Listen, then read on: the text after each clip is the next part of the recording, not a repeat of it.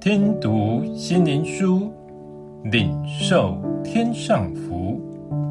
天路客，每日灵粮，第一百一十八日，与主同死。腓立比书三章十节，使我认识基督，晓得他复活的大能，并且晓得和他一同受苦，效法他的死。我们都喜欢蒙福，喜欢得恩典，逃避一切苦难，不喜欢受苦，但一生人逃避不了人生的苦难。耶稣的爱是他受苦，使我们蒙福。他的一生和世人的价值观不一样，也是世人不会想要选择的生活。耶稣的爱是一种舍己的爱，不为自己图谋什么。而是将爱给人，甘心为人牺牲，这是违反人将自己利益视为第一考量的本性，是人所不愿，也不会选择自己受苦，让他人得益处的生活。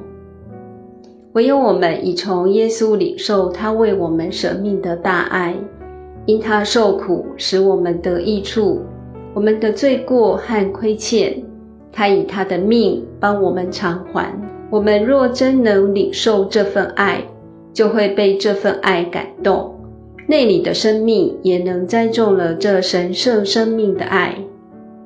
得着真爱的人，必乐意效法耶稣的爱。因从十字架的爱，我们得着了全新的爱，得着施比受更为有福的爱，就愿意因爱而甘心舍己。甘心受苦。当我们效法耶稣的死，他从死里复活的生命必临到我们，引领我们活出新的生命。神的荣美必彰显在我们身上。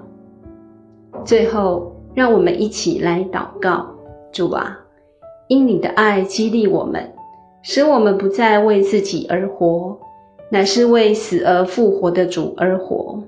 是的。